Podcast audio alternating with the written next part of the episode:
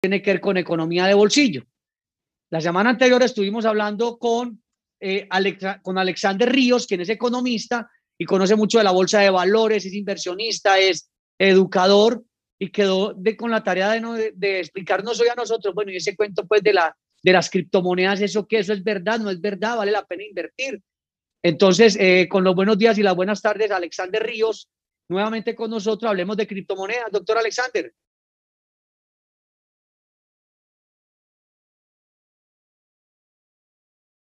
Vamos a activar el sonido. Perfecto, ahora sí.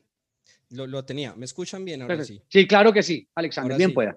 Juan Carlos, ¿cómo vas? Qué gusto saludarte nuevamente y a los, a los televidentes nuevamente por acá para servirles y resolver cualquier tipo de duda que tenga respecto al tema de inversión y finanzas de bolsillo.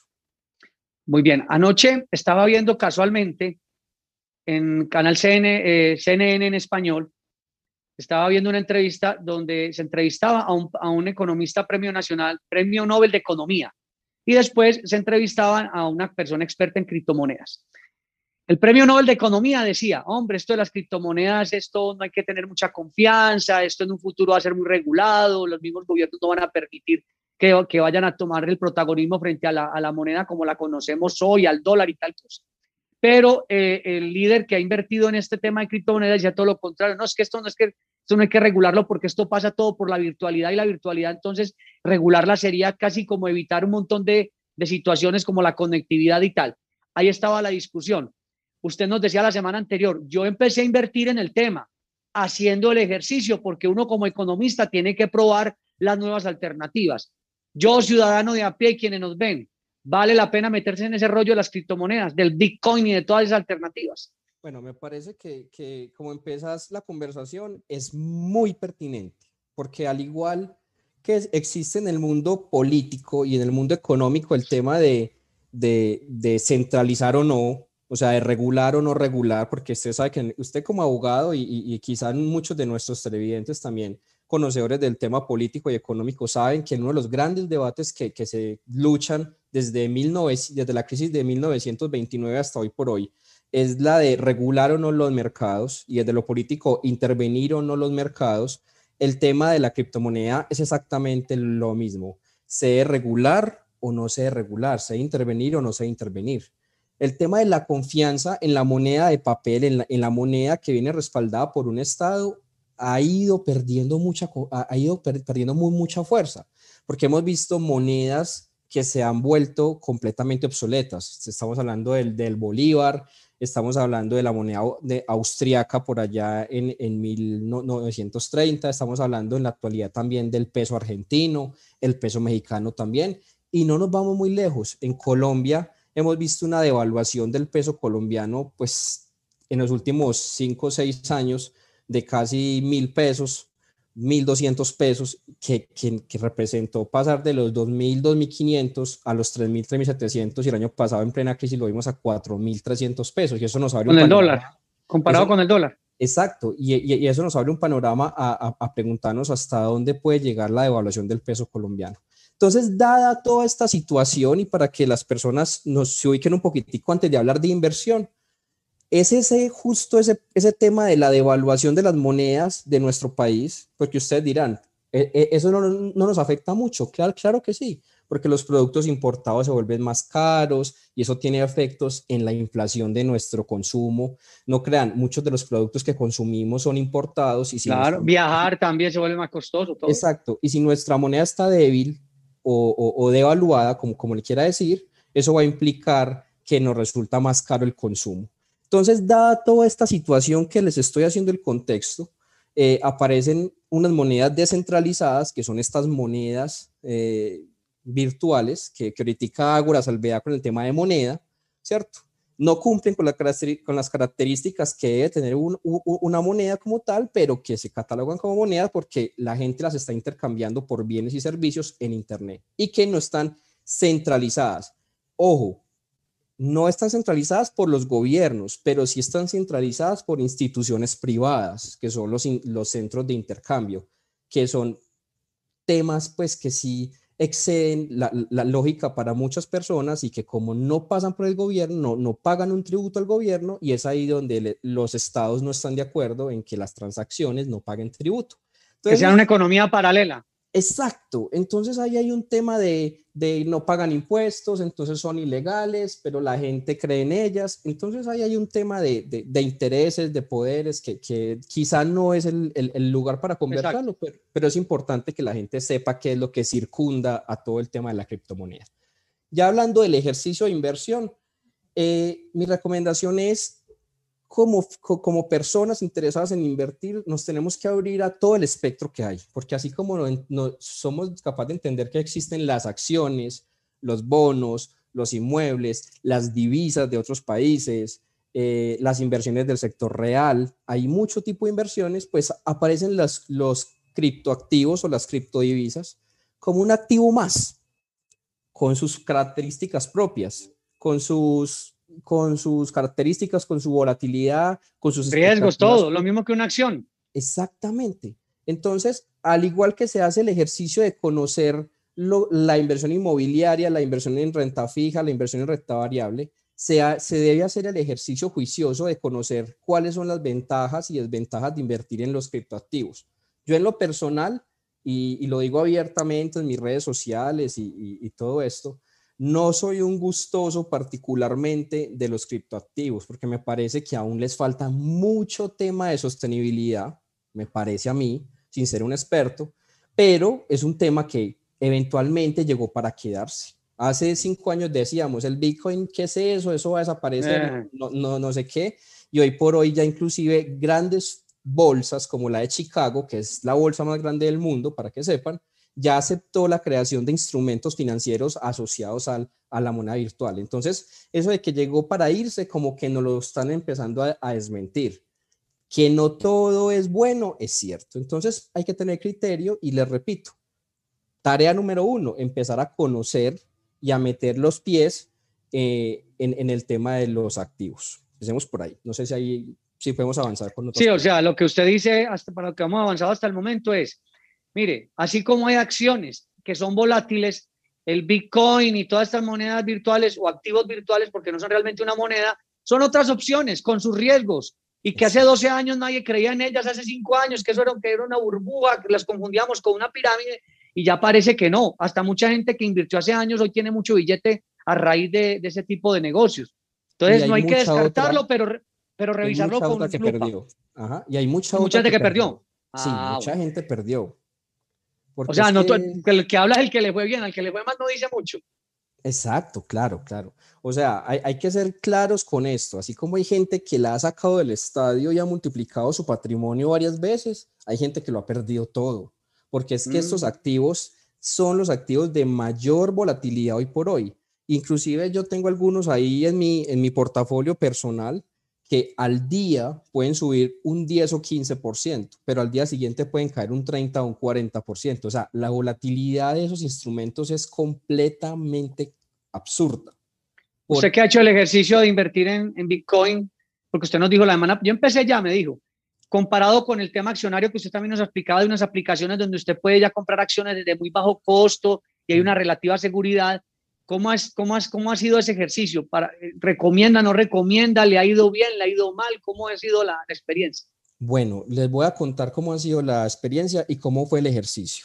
Bueno. Yo actualmente invierto en Colombia. Mi, mi, mi, patrimonio principalmente está invertido en el sector real. Yo tengo inversión en empresas del, del sector real y tengo inversión en acciones, ¿cierto? Esos son mis dos patrimonios.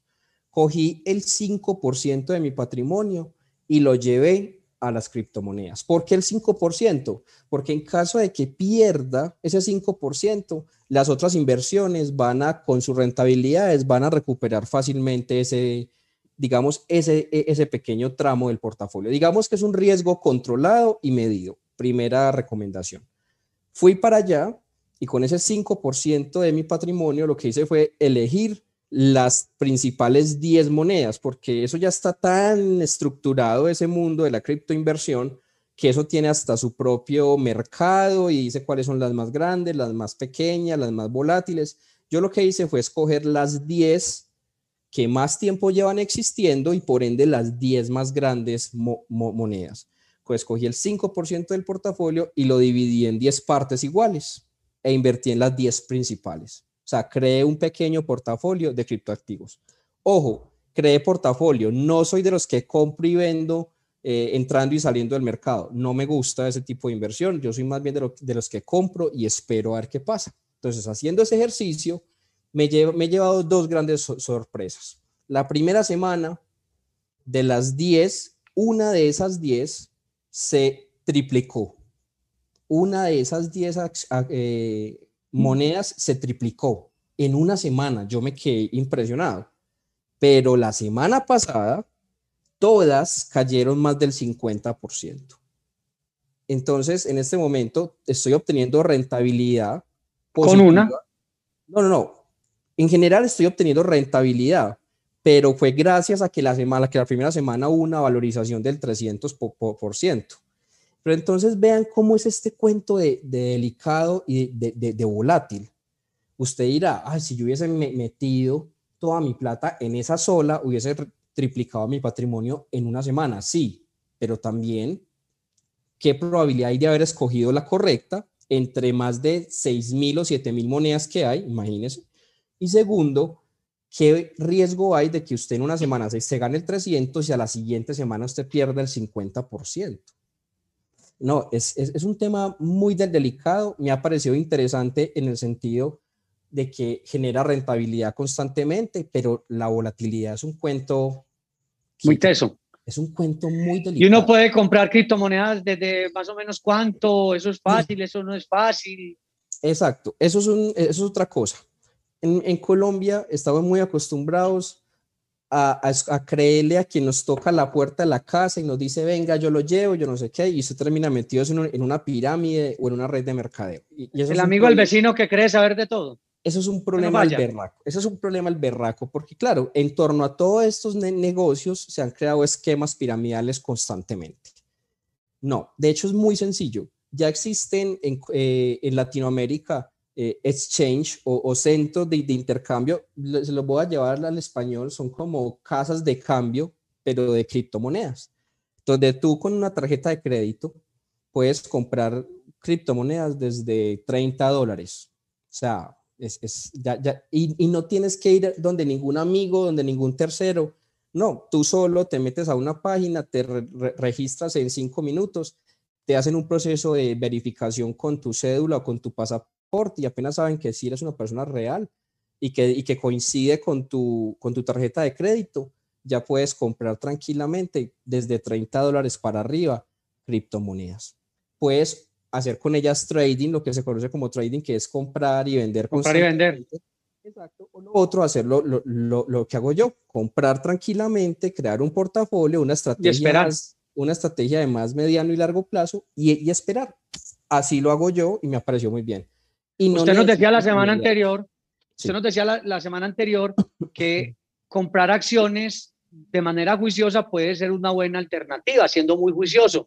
Comparando compra, de acciones frente a, las, a estas monedas virtuales, ¿con cuáles se queda? O, bueno, hagámosle, no, metamos un poquito aquí, un poquito allá, o sea, no, no, todos los huevos en la misma canasta. ¿Cuál sería la sugerencia para quien está hoy como con ganas de, de reactivarse y de, y de, hacer alguna, algún cambio en lo económico? Mi recomendación siempre, Juan Carlos, va a ser exactamente la misma, diversificar el portafolio, pero dándole prioridad a los títulos de mayor seguridad.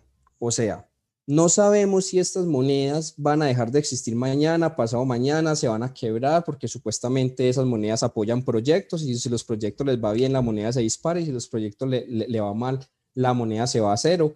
Son cosas que son desmaterializadas y por tanto no tenemos control sobre ello. Diferente con las acciones. Cuando tú compras acciones, Juan Carlos, tú recibes un título de propiedad que en caso de que no lo quieras vender, pues se lo heredas a tus hijos y los hijos a los hijos de tus hijos y, y, y así sucesivamente. Entonces, en este orden de ideas y, y asociado a la, a la pregunta que, que, me haces, primero, diversificar, pero siempre priorizando a los títulos que te dan la mayor seguridad posible.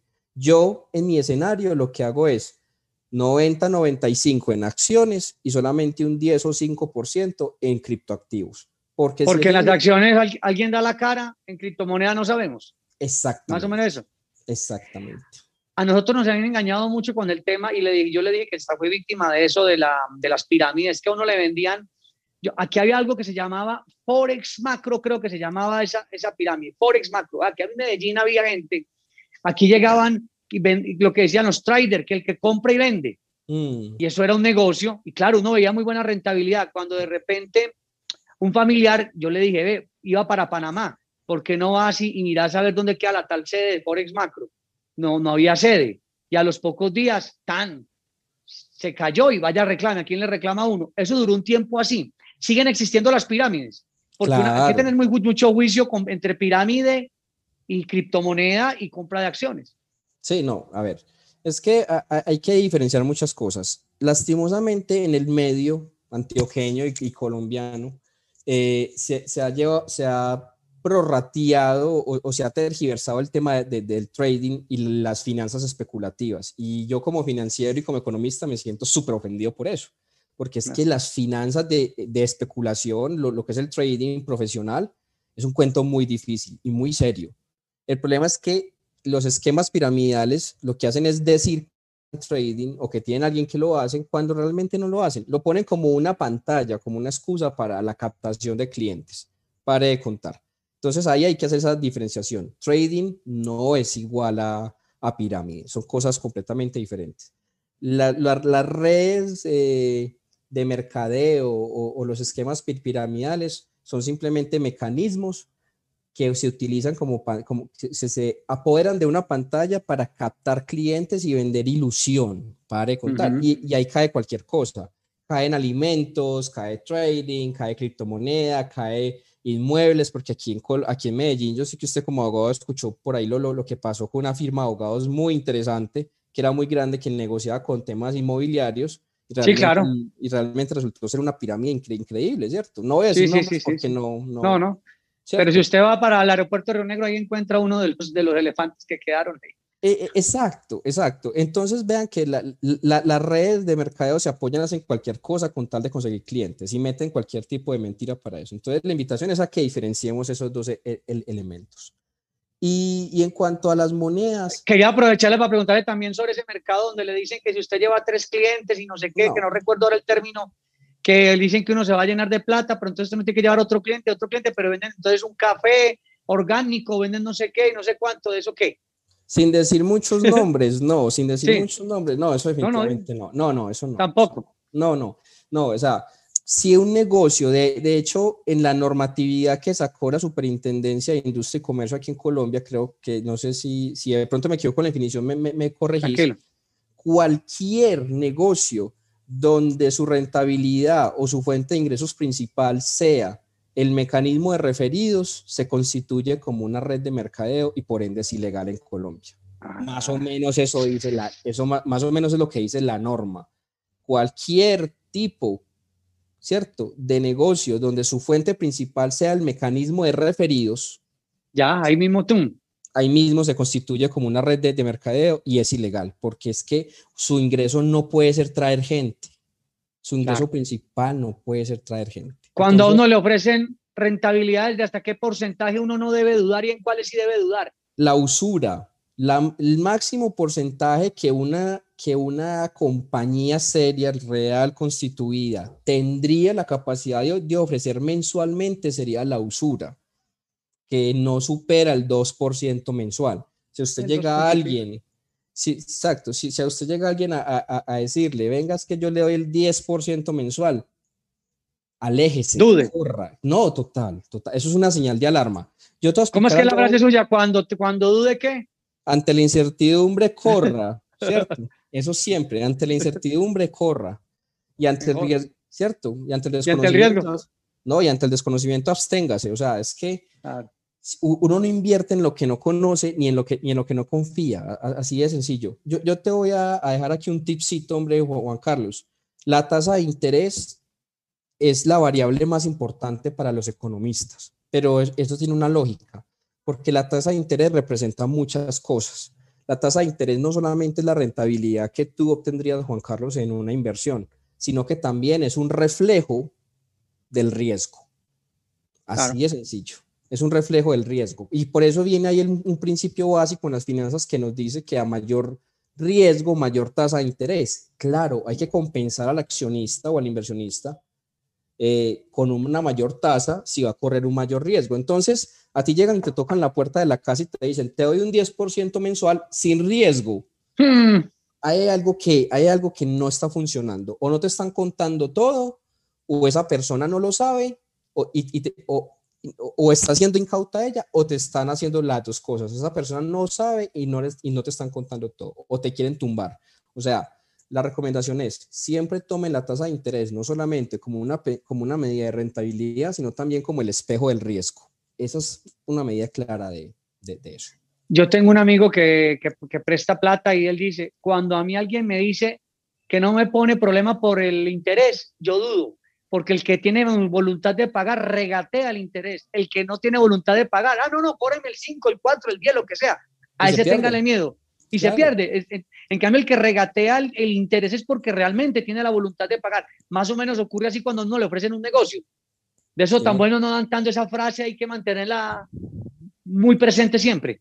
Tiene toda la razón, su amigo, le, le, le, cuento. Tiene toda la razón, absolutamente. Pero entonces los colombianos hoy estamos con ganas de salir adelante, de invertir de, de, de, de, poquito a ver qué se hace. ¿Cuál sería la sugerencia? Porque nos, nos están lloviendo muchas propuestas y uno a veces no crea, uno se, uno, uno se enreda. ¿Quién Aquí cayó mucha gente con las pirámides, pero muchas, muchas.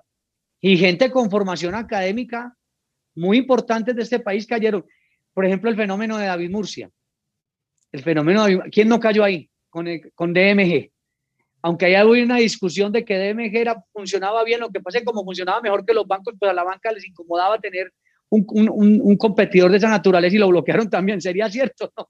No, y ahí hubo varios otros elementos que se prestó para lavado de activos, que eso sí ah, está mal claramente. Bueno, sí, de, hecho, el, el, primer cargo fue lavado de activos, ni siquiera fue el tema de captación. La normatividad de la captación nació del estudio del caso de David Murcia, pero a él lo juzgaron fue por, por lavado de, de, activos, básicamente. Claro. Si usted, usted le ha hablado, hablándole hoy al ciudadano de a pie, ¿qué le sugeriría en materia de inversión, en materia de ahorro, en, en tips económicos? Eso de las monedas virtuales ya usted nos dijo, con beneficio de inventario no meta todo allí haga un ejercicio pequeño y eso, no para estar retirando inmediatamente, sino mirando en el largo plazo a ver qué ocurre. Sí, no, mi, recomendación es la, misma para todos. Ah, primer paso, ahorrar, ahorrar. Es que uno, uno no puede invertir sin, ahorrar, es, es, es, algo que, que va de la mano, ¿cierto? Lo segundo es diversificar esos ahorros. No se lleve todo para la, para la criptomoneda. No, no, se, no se deje llevar por ese canto de sirenas de esas rentabilidades tan altas, porque es que así como hay rentabilidades altas, miren el espejo, hay volatilidades igualmente altas. Entonces, meter un pedacito allá es una idea interesante y aprovecharse que aquí en Colombia están naciendo plataformas como Tri, como Taiba, como, como Ualet, ¿cierto? Que invitan a las personas a ahorrar en fondos fiduciarios desde montos de 50 mil, 10 mil pesos, cada, que usted pueda, y le permiten estar a exposición de, de, activos como... Viendo el activo además, viéndolo ahí, como dicen por ahí, a la vista. A la Mire, por acá nos... Exacto. Por acá nos escribe, y que aquí se forma el debate y la polémica, dice Juan Carlos Contreras, la industria a la que estábamos hablando ahora de los referidos se llama Network Marketing. Y nos pone como ejemplo, nos pone como ejemplo eh, los conocidos productos de Amway, Herbalife, Gano Excel, HND, que hacen presencia en Colombia desde hace años, pagan impuestos, generan empleo y riqueza, no solo en Colombia, sino en el continente. Yo lo que le creo entender haciendo aquí como una especie de mediador entre nuestro invitado y el, y el internauta, es que no está mal que uno lleve un referido para que haya unas comisiones cuando en el comercio se dan mucho. Lo que, lo que preocupa es que sea solamente del referido que se devengue toda la, todo el ingreso. Ahí es donde está el pecado. Es que si usted me trae el referido es que yo le pago. No, es que usted venda el producto, pero también si trae un referido, pues tendrá una comisión adicional. O sea, lo principal es la venta del producto y lo otro sería lo accesorio. Así lo, aquí haciendo como un poquito de mediador en el tema. No, no, perfecto, ¿no? Y, y, y, y la persona tiene toda la razón. Ah, güey, genera cierto empleo, ¿cierto? A nivel, no solamente colombiano, sino a nivel mundial. Amway es una, es una multinacional, pero es porque logró encontrar un mecanismo mediante el cual no se apropia del referido directamente, sino que lo que hace es le vende el producto con un cierto descuento a un primero y, ese primero le puede vender el producto a otro. O sea, ya eso es distinto. Se enfocan en el producto y ciertamente, y ciertamente eso pues permite que, que, el negocio tenga el, el, tono de legalidad que es. Y no está mal, es que es un mecanismo de vender. Eso no y está, vigilado, lo, los nombres que no están vigilados. Yo Pero, no por ejemplo, en el caso, no estoy en A mí me ofrecieron hace poco que, vea, meta 200 mil pesos y si trae, y, y, pero debe traer otra persona y otra persona. Yo lo que dije cuando me ofrecieron eso, no es que no hay, no hay ningún producto, el producto es pirámide, punto. Exacto, el producto. ahí no había un objeto, el producto es la gente. cuando el producto es la gente, esa es la palabra. Cuando el producto es la gente. De hecho, cuando, cuando dicen que cuando las cosas son gratis, el producto es usted. Eso es un dicho sí, claro. Cuando las cosas es gratis, el producto es uno. Exacto. Entonces. Venga, pruebe que sin la que con la cédula que compre. Y lo digo porque eh, en, temas, por ejemplo, yo no sé si usted se le ha metido a eso, de las em, de estos, de, estos, de estos viajes que le venden a uno, que a uno lo abordan en el centro comercial, y que venga, lo esta boletica, firme aquí, no sé qué, que hay, son también, a veces termina siendo uno el producto porque le ofrecen eh, planes, planes vacacionales y resulta que usted buscándolos por internet los consigue más baratos y compra una membresía y termina más enredado que cualquiera. Por eso hay que saber, hay que saber asesorar, ¿no? Sí, sí, no, y por ejemplo, ese, es otro negocio increíblemente rentable que la gente no, no, sé si sepa que existe. Usted le venden un, un paquete de un viaje en un centro comercial para, qué sé yo, para Cartagena, se lo venden por un millón y resulta que es que esta gente lo que, lo que está haciendo es que le compran el paquete a otro. O sea, ellos son unos simples intermediarios que, que contratan a dos o tres pelados que sientan en el centro comercial todo el día y les pagan por venta, pare de contar. Ahora, muy distinto es cuando es la agencia la que responde. Que la agencia es el operador y le compra a terceros, pero la agencia te responde. Eso ya es distinto. Eso ya es distinto. Para finalizar, eh, Alexander Ríos, ¿qué otros tips en materia económica tener que hacer y qué no hacer rápidamente para ir terminando? Hombre, eh, evitar los esquemas piramidales es la primera cosa que nos queda el día de hoy. Lo segundo, diversificar, ya saben, una parte puede irse para criptoactivos, pero mi recomendación es aprovechen la gran oferta de aplicaciones que hay en Colombia para meterse por otros lados directamente en acciones con TRI o fondos fiduciarios a través de Wallet o Taiba. No es publicidad, simplemente les digo cuáles son las más sencillas para las personas. Y la, de, y la de acciones, la que nos dijo la vez pasada de acciones, para anotarla por acá. Se llama TRI. ¿Cómo, se, ¿Cómo se escribe? T-R-I-I, TRI. T-R-I-I, así como suena. Congeló el... La repite, por favor, que se nos congeló. T-R-I-I, así, así se escribe. Listo. Así aquí la estoy buscando. Tri. Sí, no, e, Hay que buscarla.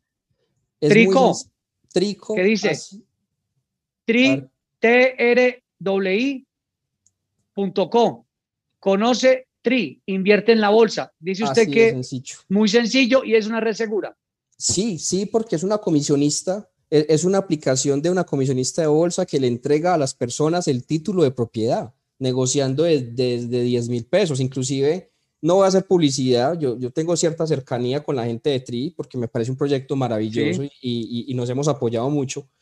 Y ahorita el jueves eh, no van a haber comisiones, o sea, lo que usted compre el jueves, si usted mete un millón de pesos, 500 mil pesos, 100 mil pesos, 50 mil pesos en TRI, lo que sea que usted meta en TRI y lo compre en acciones, no van a haber cobre de comisiones. Ya, lo, acabo de compartirla. La, la, la, la, aplicación. Yo puedo ingresar ahorita, me inscribo y empiezo a advertir desde cuánto si quiero empezar a...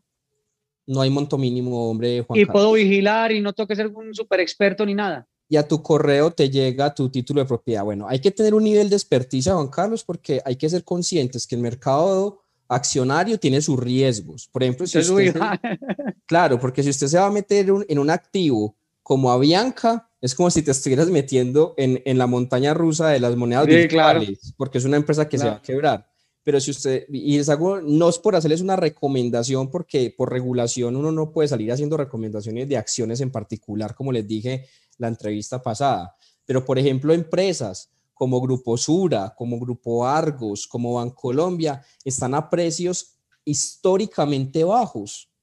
por unos temas de información que han pasado con lo de PM y todo eso, pero en cosas coyunturales porque en la medida que estas empresas nuevamente pasen la información negativa, pueden lograr otra la corrección. Y son empresas que sabemos que van a estar acá mucho más tiempo y que son empresas... No se van a ir de Colombia. Sí, no se van a ir de Colombia. No, y son empresas que van a estar aquí mucho más tiempo. Ustedes no se alcanzan a imaginar la importancia que tiene el Grupo G antioqueño hmm. para la economía colombiana. Y entonces, Total. ¿qué, más alternativa que usted poder comprar acciones del Grupo G y que hace con ellas un par de años recibiendo los dividendos y ganándose la valorización? Por ahí escuché también que, que, quieren comprar una parte de papel familia, empresa antioqueña. Ahí, ahí empiezan ese tipo de cosas. Bueno, Alexander Ríos, muchas gracias por estar con nosotros, muy amable. Ah, esta noche, ¿a qué hora lo podemos ver? Para que le digan a nuestros televidentes. ¿Va a estar por Instagram hoy o no? No, eso solamente los jueves a las 8 de la noche. Sí, señor. Jueves, 8 de la noche. En, por allá por Instagram me, pueden ver en la página de Inversia con X y V. Inversia. Inversia. Por allá a la orden y, y, por acá, Juan Carlos, cuando me necesites, me pongo a tu disposición y si hay pregunta de parte de los televidentes, pues con todo gusto me pueden contactar. Claro, por aquí estaba el tema, lo que decían pues de las de, las, de los, por acá decía Adriana Ramírez, las pirámides siempre van a existir, solo que cambian de nombre, así como el del juego de la bolita en el centro, mientras, decía un amigo, mientras allá agua más habrá marranos, porque la, el juego de la bolita la sigue, la gente sigue cayendo.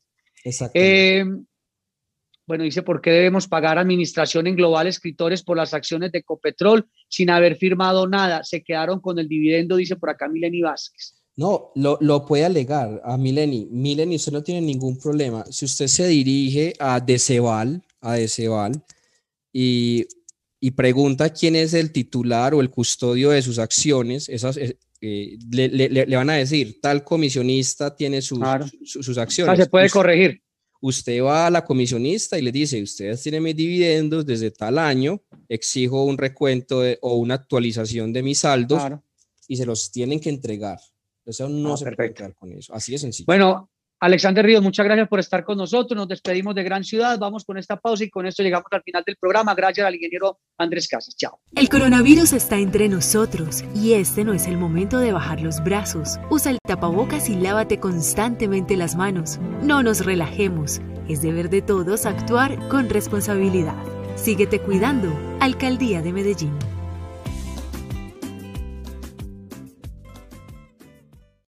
En la Asamblea de Antioquia contribuimos al cuidado y la protección del medio ambiente.